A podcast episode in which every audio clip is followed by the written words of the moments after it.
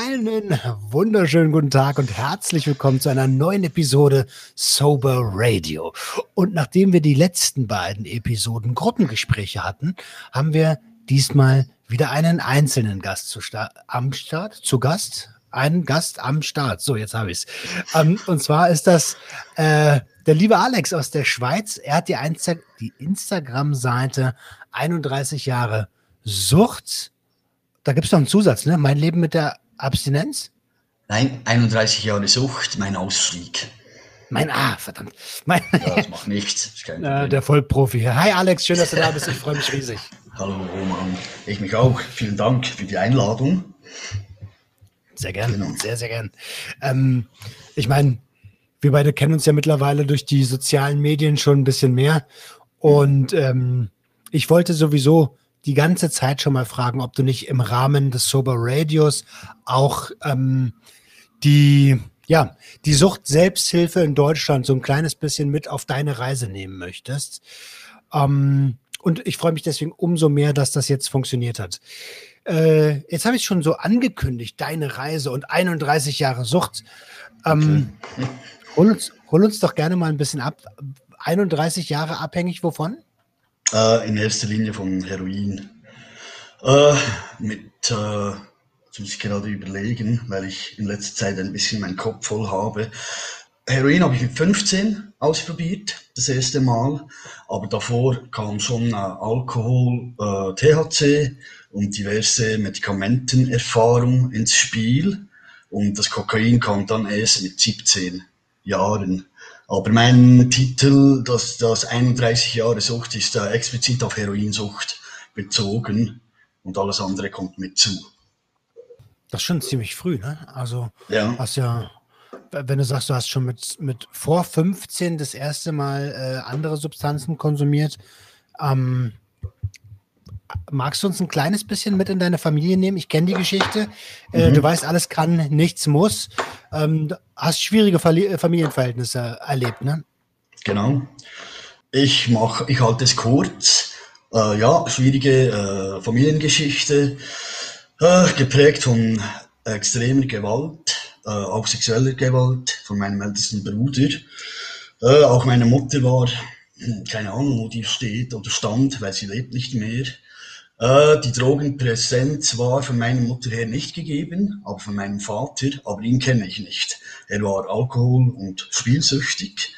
Äh, mein ältester Bruder äh, war THC abhängig, lange Zeit, behaupte ich. Er würde wahrscheinlich sagen, nein.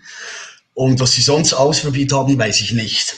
Da wir uns, ich sage jetzt mal, getrennt haben, als ich 15 Jahre alt bin musste ich von zu Hause raus und habe die Geschichte dann mehr oder weniger am Rande mitbekommen und dann äh, drei Tage vor dem Tod meiner Mutter äh, präsentiert bekommen von ihr, was natürlich alles völlig durcheinander brachte in meinem Leben. Äh, genau, das ist so das Grundding, was die hm. Familiengeschichte angeht. Was die Sucht angeht, war natürlich mein ältester Bruder trotz dieser Geschichte immer ein wenig ein Vorbild. Vorbild. Das, war, das klingt ein wenig paradox. Aber über ihn bin ich dann durch, ans Kiffen gekommen. Das heißt, ich habe es ihm geklaut. Er hat es mir natürlich nie freiwillig gegeben. Und äh, es ist mir nicht eingefahren. Also ich habe da nichts gemerkt, da war ich 13, 13 Jahre alt. Und äh, so richtig begonnen mit dem THC hat es dann in der letzten Schulklasse, neunte Klasse, wo ich äh, wieder einmal mehr wechseln musste, also Schul, Schule, äh, Schulhaus wechseln musste und überraschendweise wurde ich dort sehr schnell integriert. Also ich habe mich dort sehr schnell integriert und sehr wohl gefühlt und ja, dazu kam dann das Kiffen und das Saufen und da machte ich mit, da ich es ja schon kannte von einer Klasse davor. Okay, ähm, jetzt waren gerade viele Informationen. Ich weiß. Ähm, ja, ja, ist auch alles vollkommen in Ordnung. Ist ja auch ein bewegtes Leben und das kann man auch nicht einfach so in ein paar Sätzen zusammenfassen. Das ist mir schon bewusst und das ist dem Hörer auch bewusst. Ähm, Habe ich es aber richtig rausgehört, das hatte ich nämlich nicht mehr in Erinnerung. Ähm, du warst 15, als deine Mama gestorben ist? Nein, ich habe das wahrscheinlich, ich weiß nicht, ob, ob ich es falsch erklärt habe. Nein, gestorben ist sie, als ich glaube ich, muss gerade selber überlegen. 2 oder 23. Jahre okay. alt war ich. Ich war aber schon lange weg von zu Hause. Mhm, und mhm. äh, in der äh, dritten in der dritten, glaube ich, zweiten oder dritten stationären äh, Therapie, Langzeittherapie, äh, habe ich sie dann besucht und äh, das war drei Tage vor ihrem Tode. Wusste ja natürlich keine, dass, die, dass sie drei Tage danach stirbt. Aber ich vermute, behaupte heute, die hat das wahrscheinlich gespürt. Sie war äh, knapp 60 Jahre alt und hat mir dann das wahre, sage ich jetzt mal, Familienleben erklärt. Und äh, das hat mich dann ein wenig aus der Bahn geworfen, weil es äh, Fragen aufwarf wie, wer bin ich denn eigentlich? Oder äh, wer ist meine Familie? Und so ein wenig diese Richtung. Genau. Okay. Konntest du denn im Laufe der Jahre die Frage für dich beantworten? Das ist eine gute Frage. Ich befinde mich schon seit längerem wieder in diesem Prozess und äh, aus, äh, ausgelöst durch meine äh, äh, Missbrauchsgeschichte, sage ich jetzt mal, die ich äh, angesprochen habe, nicht nur öffentlich, auch äh, in, äh, in der Therapie. Und das hat dann schon ganz viel gemacht. Und das eine führt das zum anderen. Und irgendwann äh, bin ich so an einen Punkt gekommen, wo ich echt mich gefragt habe, ja, wer, wer bin ich denn eigentlich? Oder was macht mich denn aus als Mensch? So ein wenig diese Richtung. Beschäftige mich äh, äh, therapeutisch gesehen mit dem inneren Kind. Also ich habe die Therapie von gewechselt, weil ich, ja, ist also äh, nicht ohne, aber äh, es ist sehr interessant, äh, da auf die Reise zu gehen und äh, bin gespannt, wie das jetzt so weitergeht. Okay, ich versuche ja. immer ein bisschen zu ordnen. Ne? Also wir, das Problem ist, also was ist das Problem? Der, der, der Hörer weiß halt nicht, dass wir beide uns schon kennen und deswegen ja. ist für uns so manche Sachen so, ah ja, okay, verstehe ich. Aber der Hörer genau. versteht es, versteht es vielleicht nicht. Ähm, okay. Die sexuelle Gewalt ging von deinem Bruder aus, ne? Mhm, vom Ältesten. Äh, weißt du, was ich mich beim letzten Mal schon gefragt habe? Äh, äh, da muss es doch tatsächlich nur um Macht und Dominanz gegangen sein, oder? Ganz ehrlich, ich weiß es nicht. Das ist das, was ich, mir lang, was ich mich lange gefragt habe. Äh, warum denn eigentlich? Und ich habe die Antwort nicht und äh, bin auch nicht mehr auf der Suche danach. Ich weiß auch nicht, wo dieser Mann heute steht. Lebt er noch? Das, die letzte Info war, er ist in Spanien und soll er bleiben, wo er ist. Ich habe da ein wenig abgeschlossen äh, anhand von einer Reise. Also ich bin an, an meinen Heimatort zurückgefahren, erst kürzlich, und habe mal alle entscheidenden, relevanten Orte von meinem Leben durchlaufen, zu Fuß. Und das hat dann ganz viel gemacht, aber positiv. Und ich hatte eigentlich nur einen Wunsch, weil ich mich das immer wieder gefragt habe. Kannst du dich eigentlich auch an irgendetwas Schönes erinnern aus deiner Kindheit? Und tatsächlich mit dem Abklappen des Weges, also ich habe die Schulwege, wo wir gewohnt haben, überall abgeklappert, sage ich jetzt mal, und dann sind mir tatsächlich auch die schönen Dinge in den Sinn gekommen. Es ist natürlich sehr berührend gewesen und ich bin auch sehr dankbar, weil ich äh, Heute ist nicht mehr so das Schlechte, sondern wenn ich an meine Familie denke, kommen, kommen mir dann die ganz wenigen guten Erinnerungen in den Sinn. Und deswegen, ich bin der Frage nicht mehr nach für mich. Warum hat er das gemacht und was ist wirklich dahinter gewesen, sein Beweggrund? Keine Ahnung. Ich okay. weiß es nicht. Dann lass, lass, uns, äh, lass uns das Kapitel, ähm, so wie du es ja auch für dich getan hast, äh, schließen. Mhm. Ähm, danke, dass du uns erstmal hier bis dahin mitgenommen hast. Also wirklich bewegte Kindheit. Das mit dem Weg finde ich total cool. So. Mhm. Das hat so ein bisschen was von, wie heißt denn dieser berühmte Pilgerweg? Jakobsweg. Jakobsweg, auf jeden. Genau. Ja, der ist mir bekannt. Da finden ja viele zu Gott, so, weißt du? Mhm. Ähm, nicht, dass ich der Übergläubigste wäre, aber ich kann mir gut vorstellen, dass man auf so einem Trip viel über sich selber lernt. So, ne? Mhm. Und äh, das hast du ja auch gerade bestätigt, dass man da die guten Erinnerungen auch nochmal rausholt so, und wahrscheinlich auch noch vieles hochkommt, was in einem drin gesteckt hat. Mhm. Hast du ein ähm, ähm, Ergebnis für dich mitgenommen von diesem Weg? Mhm. Also das Ergebnis ist für mich, ich weiß zwar nicht, ob das jetzt die Zuhörer nachvollziehen können oder verstehen werden, was ich meine. Für mich ist das Ergebnis in erster Linie mal sehr positiv gewesen. Und äh, was auch war, es war, es ist Vergangenheit.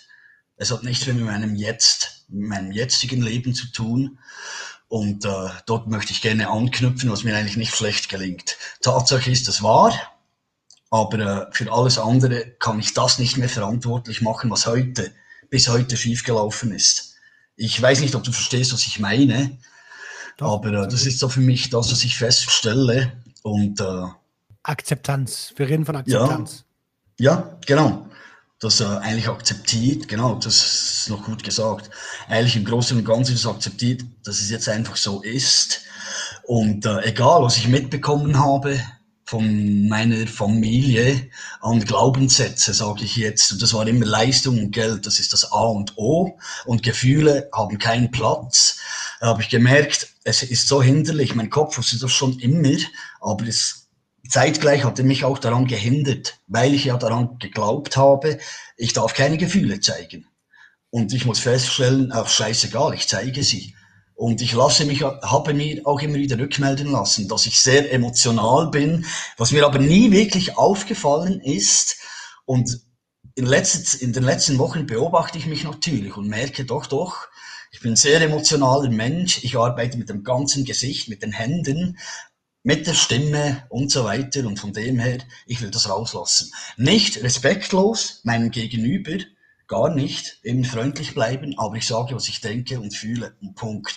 Wenn wer nicht damit klarkommt, ist es sein Problem. Und das ist für mich ein ganz wichtiger Prozess, merke ich jetzt. Das ist einer der Züge, die ich übrigens am meisten an dir schätze. Also ich okay. habe dich genau so kennengelernt, wie jemand, der, der, der Lebenserfahrung hat halt einfach und trotzdem auf dem Boden geblieben ist und nicht glaubt, dass er die Weisheit mit Löffeln gefressen hat. Sehr bescheiden. Das ich nicht. Und sehr, sehr bescheiden und trotzdem wissend, was du willst.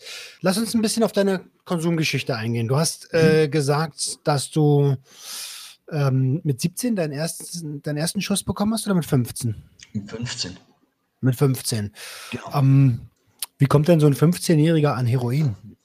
Ja, das ist eine gute Frage. Äh, über ein Mädchen, das ich kennengelernt habe in Bern. Die war aber vier Jahre älter als ich und äh, wir sind immer ein wenig äh, rumgehangen. Ich habe gekifft, gesoffen und sie hat halt Heroin gespritzt. Und irgendwann ist die Neugierde, die Neugier da gewesen und dann habe ich sie gefragt. Das habe ich sie schon erzählt. Ich erzähle sie immer wieder sehr gerne, die Geschichte, weil sie auf viel Unglauben und viel, äh, äh, wie sagt man, man glaubt es was nicht, wenn man es hört. Äh, deswegen erzähle ich sie so gerne. Ich habe sie gefragt, was sie denn mehr äh, spürt, wenn sie da Heroin konsumiert und ihre, Fra äh, ihre Antwort war, es sei schöner als Sex, also als ein Orgasmus. Und ich war ja mit 15 nicht in dieser Erfahrung wie vielleicht heutige 15-jährige Jugendliche, keine Ahnung. Und äh, als ich dann mein erstes Mal hatte, muss ich feststellen, dass Sex ist schöner. Also der Orgasmus meine ich. Das Gefühl, mit einer Frau vereint zu sein und so weiter, ist bei weitem nicht vergleichbar, jetzt für mich zumindest nicht, äh, wie Heroin. Das Einzige, und ich will es nicht verherrlichen, das Heroin hat natürlich immer das ausgelöst gelöst in mir, dass es wie ein perfekter Zustand ist von meiner kompletten Gefühlswelt und natürlich schön eingebettet äh, in gute Gefühle, geborgen und jeder liebt mich und ich liebe auch jeden und mir kann nichts. Niemand kann mir etwas. Das ist so der Unterschied, genau. Aber was Sex angeht, nein, Sex ist schöner als Heroin, genau. Okay, das heißt, du hast deine erste Freundin hat äh, oder deine Freundin hat dich damals quasi ähm, zum Heroin gebracht. Du hast sie direkt gefragt und äh, dann hat sie dir direkt intravenös das mhm. gegeben oder wie? Genau, ich habe dann äh, den Arm, den Ärmel hochgekrempelt, Arm hingehalten und sie hat ihn dann reingehauen. Genau. Weißt du noch, also jetzt wird es ja spannend für gerade die, die sich überhaupt nicht mit Opioiden und Opiaten auskennen. Mhm. Weißt du, kannst du das Gefühl beschreiben, was du in dem Moment als 15-jähriger Junge, der aus einem schwierigen Elternhaus kommt, ähm, gefühlt hast oder ist das zu hart? Äh, nein, zu hart nicht. Äh, zu Beginn habe ich gar nichts gespürt. Ich bin dann aufs Bett, habe die Augen geschlossen und als ich sie wieder geöffnet habe, sah ich eine andere Welt. Und genauso fühlt es sich an. auf einmal war all das Leid, sage ich jetzt mal, was ich da eben verspürt habe oder äh, doch verspürt habe oder das Gefühl, dass nicht, dass äh, man akzeptiert mich nicht, äh, ich bin nicht gut oder ich reiche nicht, immer ablehnen und so, das war weg. Von einer Sekunde auf, den, auf die nächste. Also ich Augen wieder auf, also habe die Augen wieder geöffnet und ja, ich fühlte mich sehr geborgen und das ist genau das, was mich ja so angesprochen hat. Weil das Gefühl, äh, das ich ja nicht so kennengelernt habe von zu Hause, findest du auf einmal in einer Substanz. Und dann war für mich klar, das wird mein Begleiter sein. Und so war es dann. Genau. Und das Gefährliche daran ist ja, du kannst dir jetzt diesen Zustand, du weißt jetzt, wie du, wie du alle Probleme mit einmal töten kannst. Das ist das, das ist Gefährlichste gefährlich. an der ganzen Genau, das ist so das Gefährliche. Genau.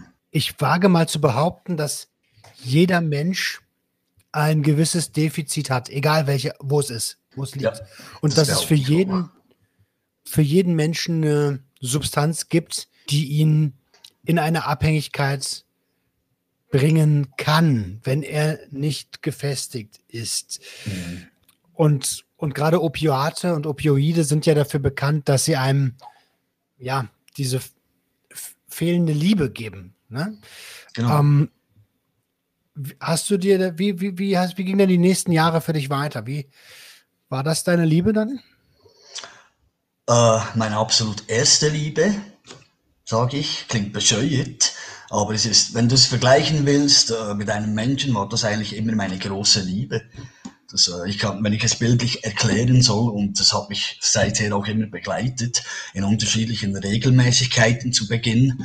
Und die Abhängigkeit ist sehr wohl eingetreten und war mir schon bewusst, als ich dann entzügig war, jetzt hast du ein Problem. Aber es hat mich trotzdem nicht gehindert und habe das volle Programm, sage ich jetzt mal, durchlebt mit äh, ich, also, äh, in dieser Zeit, als ich das kennengelernt habe, war ich in einem Heim, also so eine Beobachtungsstation. Und das tolerierten die natürlich nicht. Und somit musste ich von einem Heim zum nächsten. Und irgendwann äh, war ich münd, also mündig, 18 Jahre. Und dann kamen die Gerichte zum Vorschein. Äh, bei mir war es aber trotzdem lang das Jugendgericht. Und auch die, also Jugendknast hier, dieses Heim dort.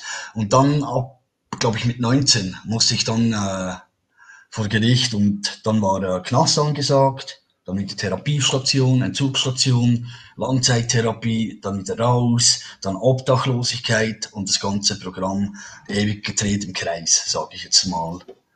Mhm. Ähm, kannst du dem Hörer erklären, warum du kriminell warst? Ja, das äh, um meine Sucht ganz klar zu finanzieren. Und äh, ja, die Rechnung habe ich dann bekommen vom Gericht. Ist, klingt ganz logisch. Wobei ich an dieser Stelle trotzdem schnell erwähnen möchte, auch wenn ich nicht gerne darüber spreche, dass ich habe tatsächlich lange, also lange, ein halbes Jahr, äh, mich in der Prostitution äh, aufgehalten.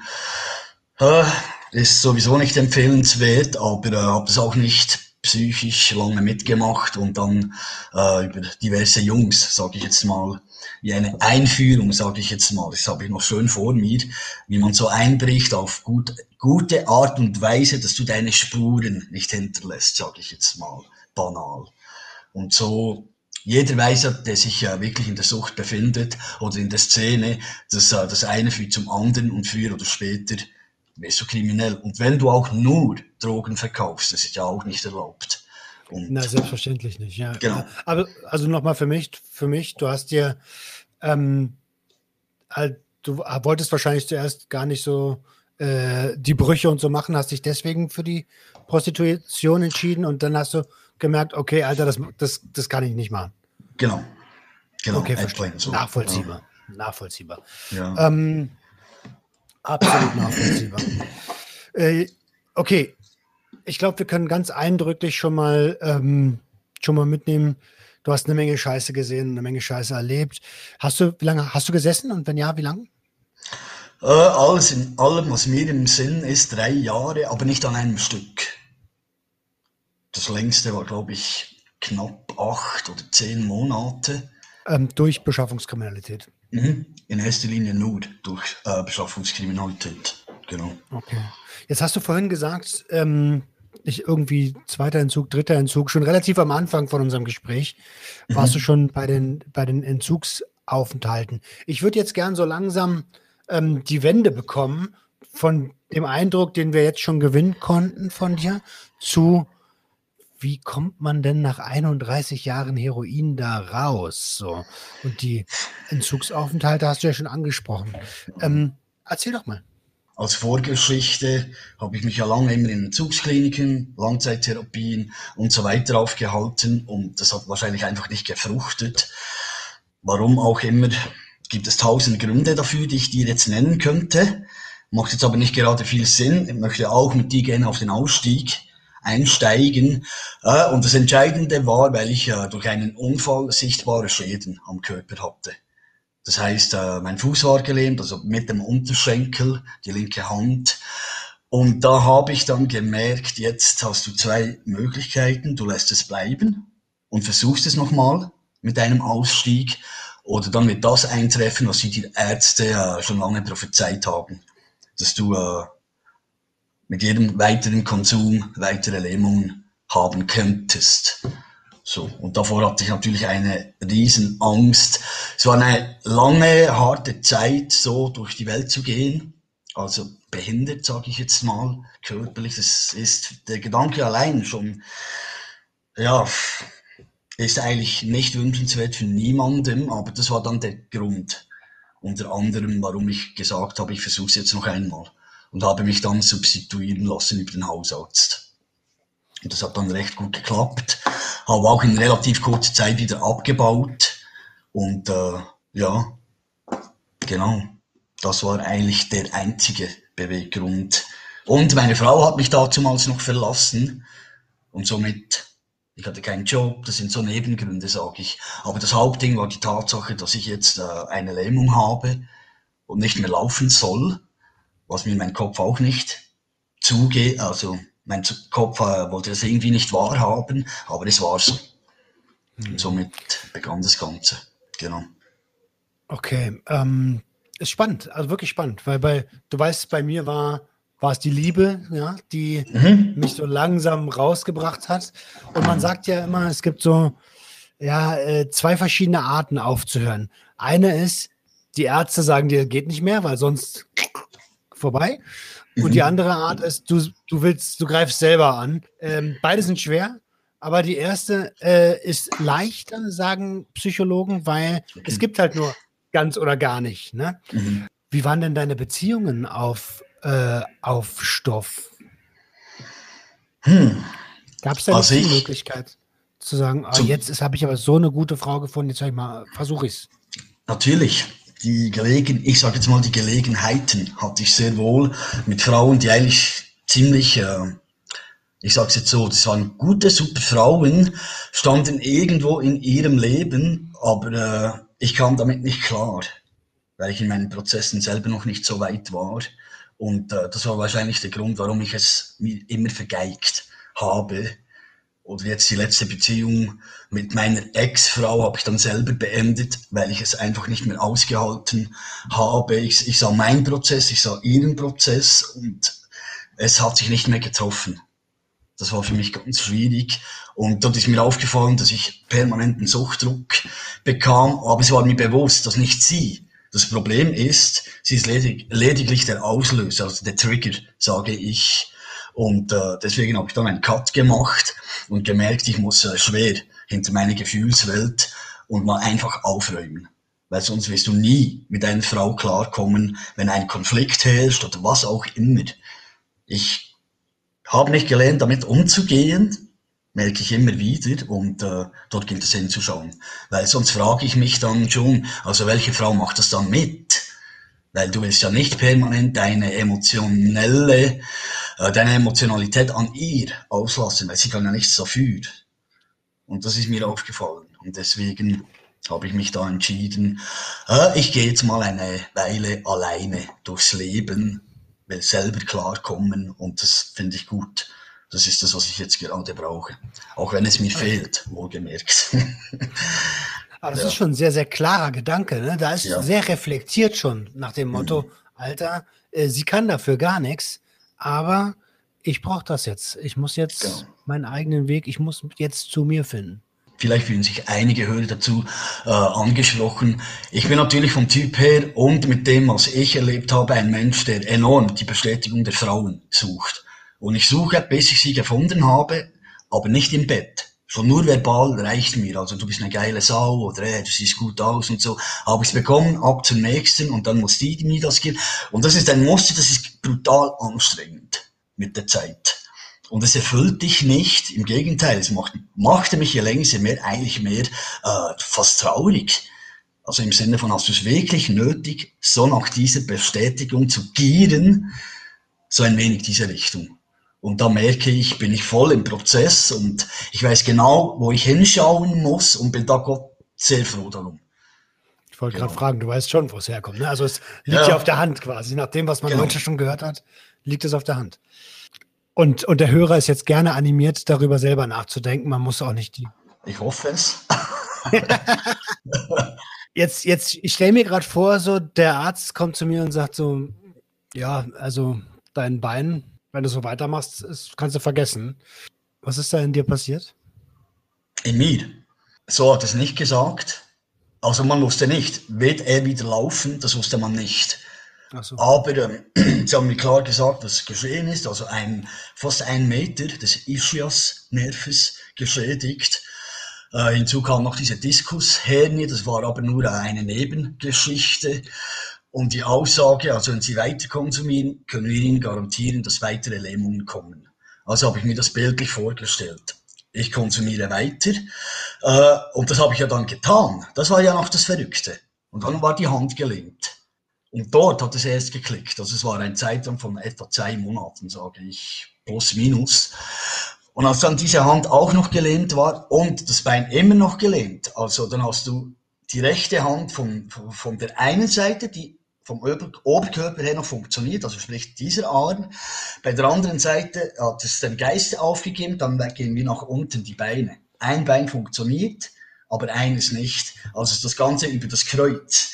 Und jetzt versuch mal so durchs Leben zu gehen, ohne dass du auf Hilfe angewiesen bist.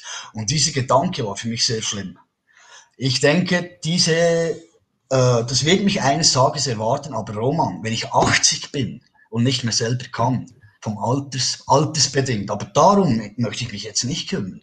Ich möchte jetzt mit beiden Beinen auf dem Boden laufen, rennen und alles tun, was man halt tun möchte, aber ganz und nicht nur so halb. Und das war für mich, äh, das war doch, es hat mir ganz viel an Selbstvertrauen genommen. Ich habe mich nicht mehr getraut, nach draußen zu gehen. Und es hat ganz viel Überwindung gekostet, es hat mir aber auch niemand geholfen.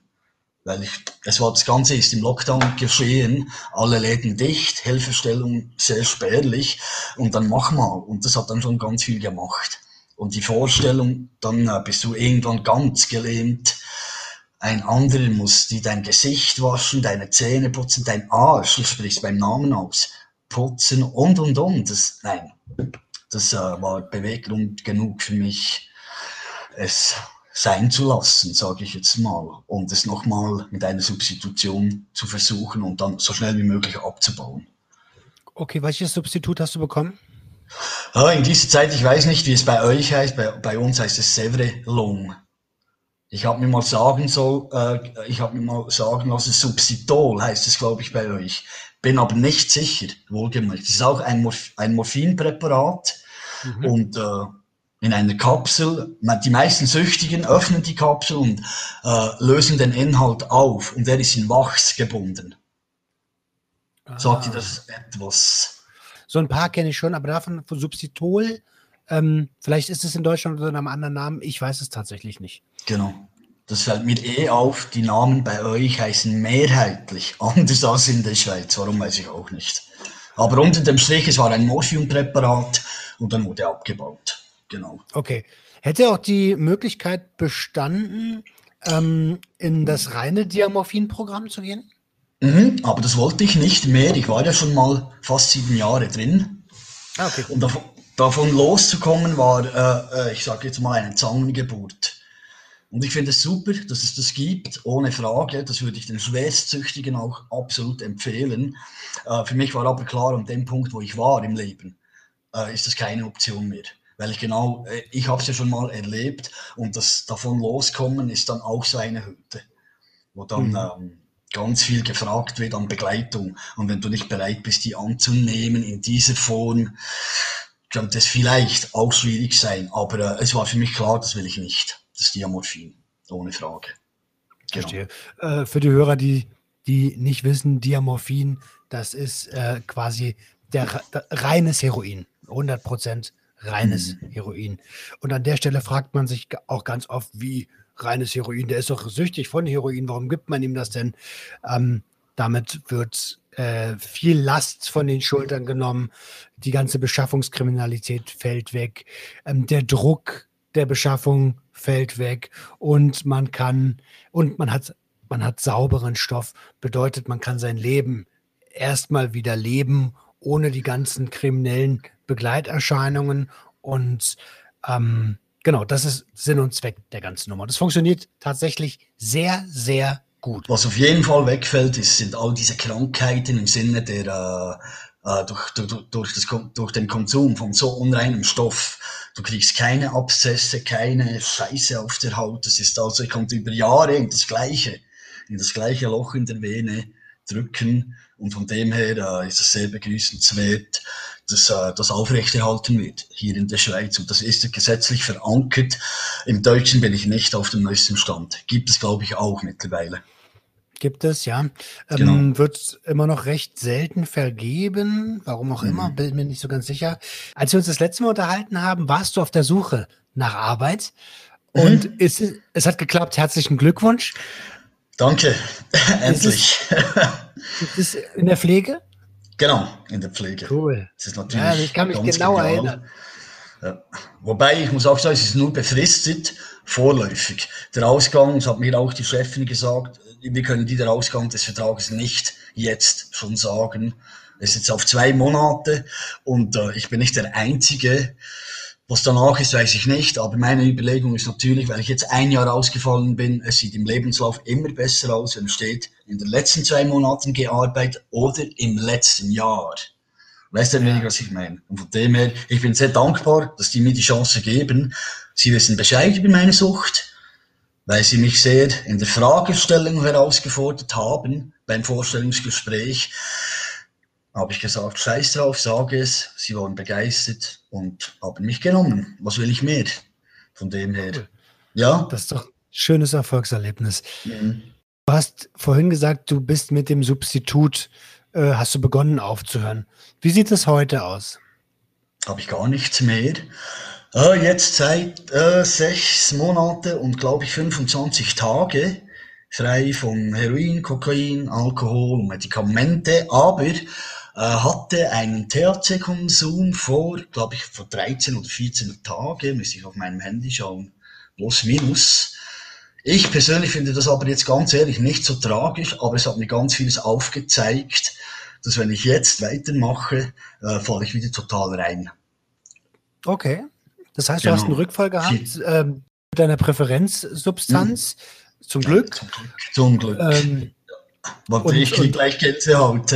Oh, Glück, echt, ja? Zum Glück, Roman, ja. Weil ich werde jetzt ähm, sonst nicht hier mit dir im Gespräch, das weiß ich. Hm, befürchte ich auch. Was hast du da bei dir gelernt? Was hast du, was hast du da selbst äh, mitgenommen von diesem Rückfall? Äh, zum einen, dass ich, äh, ich muss, und ja, heute sage ich, ich will, ich muss endlich an meine Gefühlswelt ran, ob ich jetzt will oder nicht, weil es schlägt mich immer an den gleichen Punkt zurück nämlich wieder in die Drogen. Das ist das eine. Und das andere habe ich gemerkt, dass ich wirklich einen wahnsinnigen Hang, eine wahnsinnige Liebe zu diesem Cannabis habe. Und äh, wenn dir das natürlich bewusst ist und du weißt, ich habe eben das extrem ausgelebt. Also alles oder nichts. Und wenn ich jetzt weitergemacht hätte, dann hätte das zuerst, also zu Beginn so ausgesehen, dann hätte ich irgendwann wieder meine 5 Gramm geraucht am Tag Irgendwann wäre das mir zu wenig gewesen und dann wäre das Heroin gekommen. Also Alkohol zuerst, dann das Heroin und so weiter. Und von dem her, was ich daraus auch noch nehme, ist, es liegt einfach nicht drin, dass mal zwischendurch, jetzt in meinem Fall. Ich, äh, ich bin immer sehr beeindruckt über die Leute, die das können. Ich kann es leider nicht. Und mit leider meine ich wirklich leider, weil ich es gerne gekonnt hätte. Mal so zwischendurch eins kiffen oder andere vielleicht eins trinken, keine Ahnung, ich kann es nicht. Ich habe das immer wieder gesagt, ich muss diesen abstinenten Weg gehen und habe immer gekämpft, auch im Kopf. Aber jetzt bist du ja nicht mehr abstinent und die ganze Ritalin-Geschichte mit ADHS und so. Aber nichtsdestotrotz doch, ich bin abstinent, Punkt. Wenn du so sehen willst, bin ich abstinent, Roman. Einmal gekifft in, mhm. ähm, in den letzten 14 Tagen und davor warst du die ganze Zeit komplett abstinent, ne? Genau. Also, weil, weil es klingt gerade sehr dramatisch und es ist auch gut, ja, dass du die. Ähm, ist auch gut, dass du die Alarmglocken anhast. Äh, und wenn dein Gefühl dir sagt, ich kann es nicht, dann, dann lass es auch, ne? Dann, dann geht mhm. das halt auch einfach nicht. Ähm, aber ich würde ich würd dich gerne dazu ermutigen, ähm, dass passiert, dass wir, dafür sind wir, dafür sind wir Abhängige.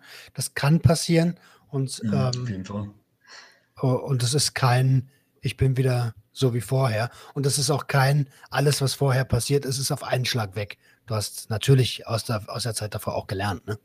Mhm, genau. Das ist mir nur wichtig zu sagen gerade. Ähm, Du hast gerade Ritalin angesprochen. Mhm, genau. Das äh, nehme ich jetzt schon, äh, weiß ich gar nicht, einen Monat, eineinhalb Monate. Genau, wegen meinem ADHS.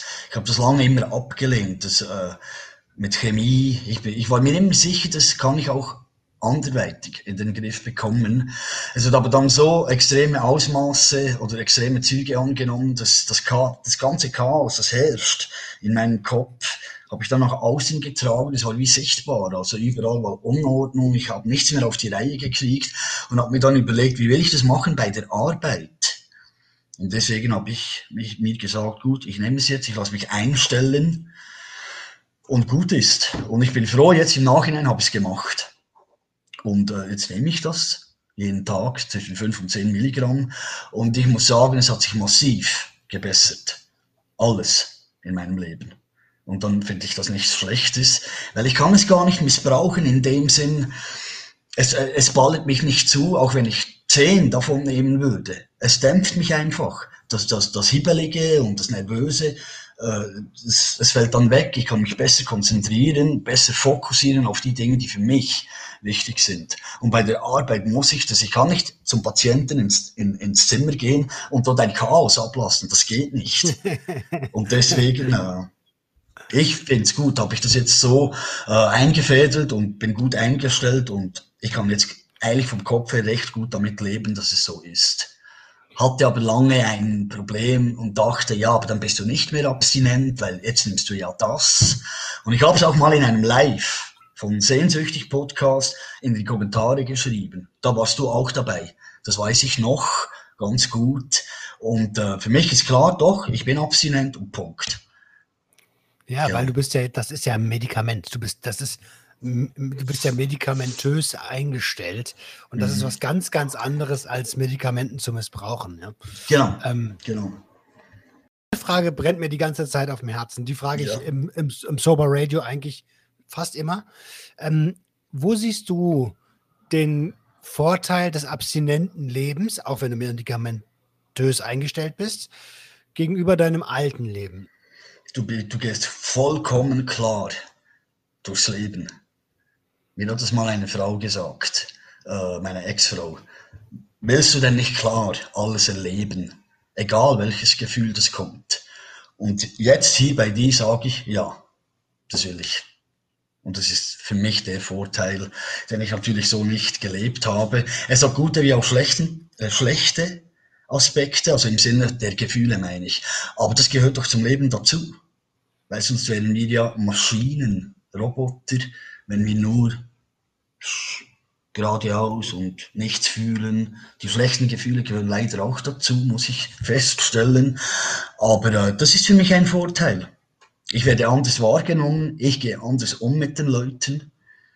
Und von dem her, ich muss mir keine Gedanken machen mehr über das Morgen, was Sucht angeht, was Stoffe angeht. Ja, es hat ganz viele gute Aspekte, doch. Aber mein wichtigster ist, dass ich klar, dass ich das, mein Leben, mein Ding, ich darf es klar erleben. Ich stehe am Morgen auf und ich lebe noch mit klarem Kopf.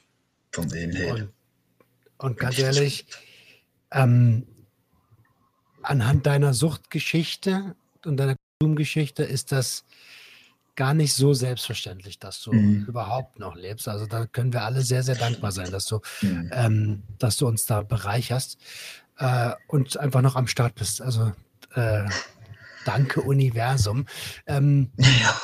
äh, wir hatten ja vorhin kurz, du hast ja eine Instagram-Seite mit, mit, mit den 31 Jahren Sucht. Mhm. Ist das ähm, ist das Social Media Ding deine Selbsthilfegruppe?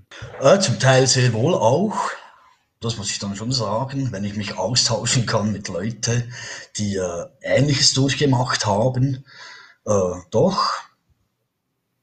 Es wird manchmal ein bisschen verschrien, die Instagram-Welt, aber es hat mir schon zwischendurch sehr wohl geholfen, das muss ich dann schon sagen. Und äh, ich habe mir lange überlegt, das Profil zu löschen, gerade jetzt in dieser Krisenzeit, und ich bin froh, habe ich es nicht gemacht. Für mich äh, ist die Online-Selbsthilfe genauso gewährleistet und ein Ding, das ich eigentlich weiterhin pflegen werde, doch. Auch wenn das viele nicht verstehen, müssen sie auch nicht. Äh, mir hilft es und darum geht's. Genau. Ja, gut, dass es immer wieder, am Ende läuft es immer wieder auf diesen einen Punkt hinaus, ne? Mhm. Es muss einem selber helfen. Genau. Und dann ist auch total egal, welcher Name oben drüber steht, ob die Tür rot ist oder link, äh, grün ist mhm. oder scheißegal. Genau. Hauptsache, genau. es funktioniert für dich. Mhm. Ähm, hätte für dich damals äh, sowas wie die Sober Guides von den Guttemplern, gibt es ja die Sober Guides, äh, funktioniert? Da kannst du anrufen, da sitzen ähm, ähm, er erfahrene ehemalige mhm. ähm, zu verschiedenen Substanzen, mit denen du einfach, ja, einfach telefonieren kannst. Hätte so ein Konzept bei dir funktioniert? Äh, ich ich kann es dir nicht sagen. Ich habe mir noch gar keine Gedanken gemacht. Der Derek heißt er, glaube ich. Hä? der auch dabei ist. Mit ihm bin ich zwischendurch im Austausch. Ich bin mehr Freund davon, die, die Leute nicht anzurufen, ich schreibe sie an. Das Telefonat wäre jetzt die, die einfachste Möglichkeit. Ich habe es auch nur genannt, weil ich wahrscheinlich zum Telefonhörer greifen würde. Aber du kannst sie auch anschreiben Mhm. Und äh, Derek ist ja einer der, der Sober Guides oder der angehenden Sober Guides. Und äh, schön, dass ihr im Austausch seid. Mhm. Also genau das ist ja das, was die machen wollen, das, was wir machen wollen. Ähm, Menschen an die Hand nehmen und wie nennt man, wie sagt man so schön, lernen aus Lebenserfahrung. Genau. Ja. Er hat natürlich auch eine beeindruck beeindruckende Geschichte. Ich wusste das zuerst nicht. Ich habe ihn immer wieder in meinen Lives entdeckt und habe mich gefragt, wer ist dieser Mann?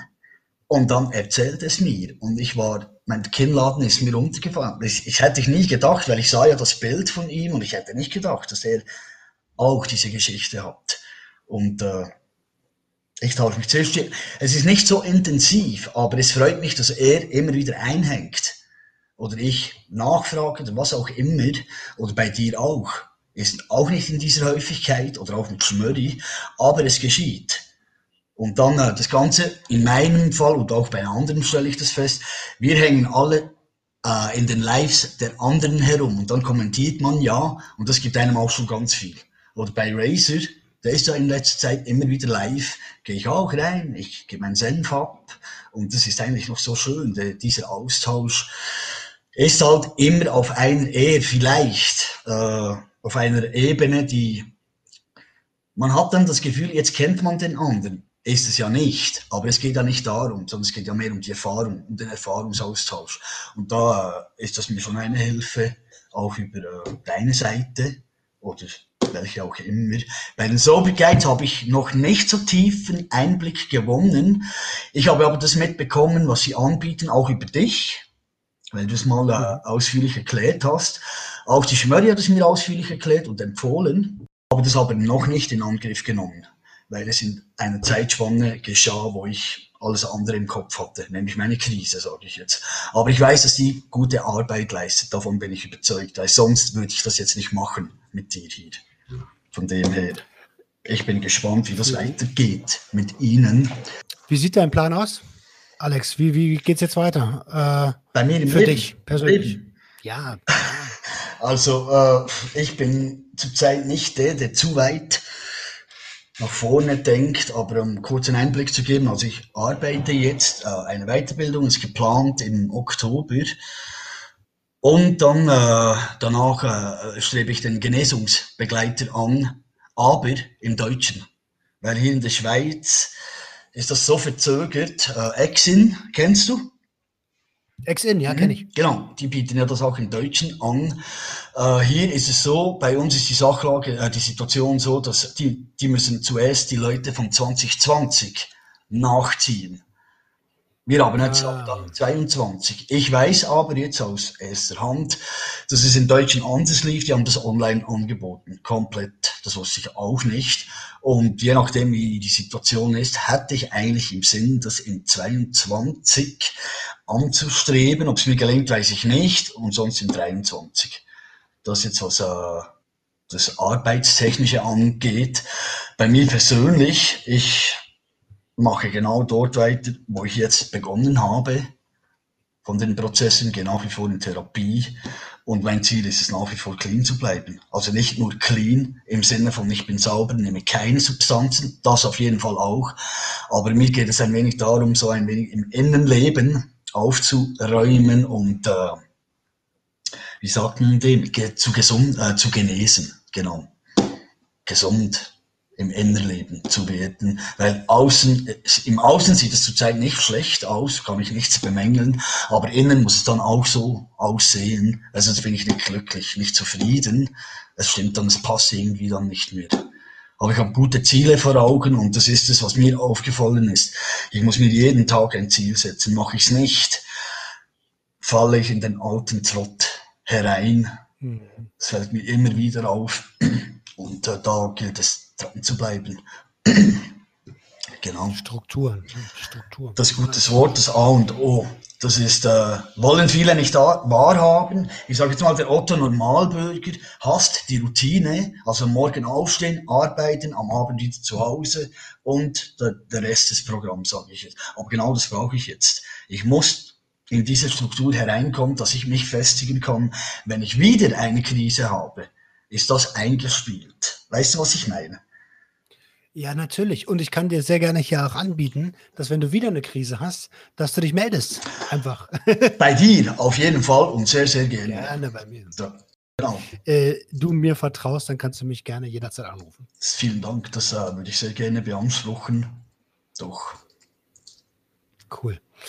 Alex, ähm, ja. wir sind eine Stunde dabei. Ich sehe es gerade wieder äh, eine Stunde.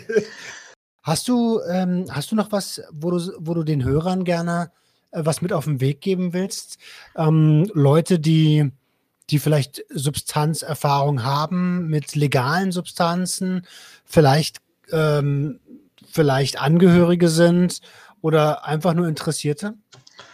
Äh, meistens das, was ich immer sage, äh, sei dir nie zu schade, Hilfe zu holen. Für die Leute, die aber noch konsumieren. Ähm, wenn du schon Mischkonsum betreibst, dann äh, mach es nie alleine weil äh, weiß ja jeder, was dann geschehen kann. Und äh, ich stelle dir eine Frage, reicht denn nicht eine Substanz? Kannst du dir selber beantworten. Genau. Und sei dir nicht zu schade, Hilfe zu holen, egal wo. Es ist keine Schande, Hilfe zu beanspruchen. Ich glaube, wir sind in einem Zeitalter, wo es nicht mehr darum geht, ich muss der Beste, der Geilste, der Stärkste sein, sei einfach du selbst. Und wenn du dich schwach fühlst, dann hol die Hilfe. Genau. Amen, Bruder. Sei genau. einfach du selber. Mhm. Genauso. Alex, mein Lieber, ich bedanke mich von ganzem Herzen, dass du zu Gast warst. Ähm, und wenn ihr da draußen äh, Fragen an Alex habt, ja, dann schaut doch gerne mal auf seiner Instagram-Seite vorbei. 31 Jahre Sucht, mein Ausstieg. ähm, und so Frage, Aussage in einem. Und natürlich verlinke ich deine Seite unten in den Show Notes. Ähm, vielen Dank. Vielen Dank, dass du da warst. Ja, ich danke dir, Roman, und äh, auch nochmal nachträglich danke für die Einladung. Und ähm, an die, die aus meiner Community, schaut bei ihm vorbei, weil aus meiner Sicht, meinem Empfinden, hat er ein ganz überzeugendes Profil. Und das behaupte ich nicht von jedem Suchtprofil. kann sich wer auch immer angesprochen fühlen, aber deins überzeugt mich sehr. Doch mal so als Rückmeldung. Vielen Dank. Ja, ich danke dir. Vielen, vielen lieben Dank. Lieben da draußen, äh, ich wünsche euch einen ganz, ganz tollen Sonntag. Lasst euch Kaffee und Kuchen schmecken und wir sind raus für heute. Bis nächste Woche, wenn es wieder heißt, herzlich willkommen beim Sober Radio.